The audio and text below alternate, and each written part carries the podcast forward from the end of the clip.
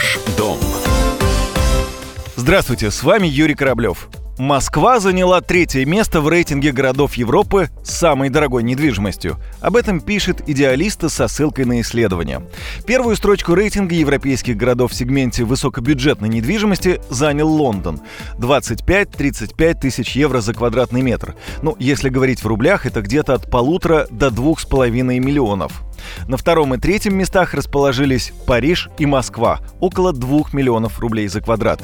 Замыкает пятерку Вена и Берлин. Там стоимость квадратного метра находится в диапазоне полутора миллионов рублей. Также в десятку вошли Рим, Стамбул, Мадрид и Барселона. Однако в связи с обесцениванием рубля российский спрос на зарубежную недвижимость за последние пять лет значительно сократился. Чаще всего наши соотечественники покупают дома в Испании. За год интерес интерес россиян к этой стране вырос в 4 раза, говорит эксперт Prime.ru Филипп Березин.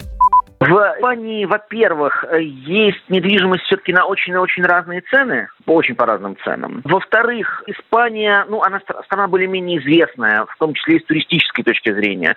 Она популярна и у российских туристов в том числе. Третий момент там последние несколько лет очень хорошая динамика цен на недвижимость, то есть они не скачут, стабильно растут на 4-6% в год, я бы сказал, последние лет, ну, наверное, с 2012 года они растут, а последние где-то годы с 2014 вот они последние 4 года растут так примерно на 4-5% в год. Это хорошо э, с точки зрения сохранения средств.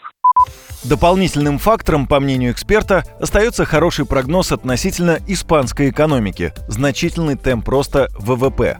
По словам Березина, активами в Испании сейчас интересуются многие частные инвесторы из других стран Европы. Кроме того, россияне покупают жилье в Турции, Грузии и Болгарии. Также востребована Германия и Италия. На этом у меня все. С вами был Юрий Кораблев. До встречи в эфире.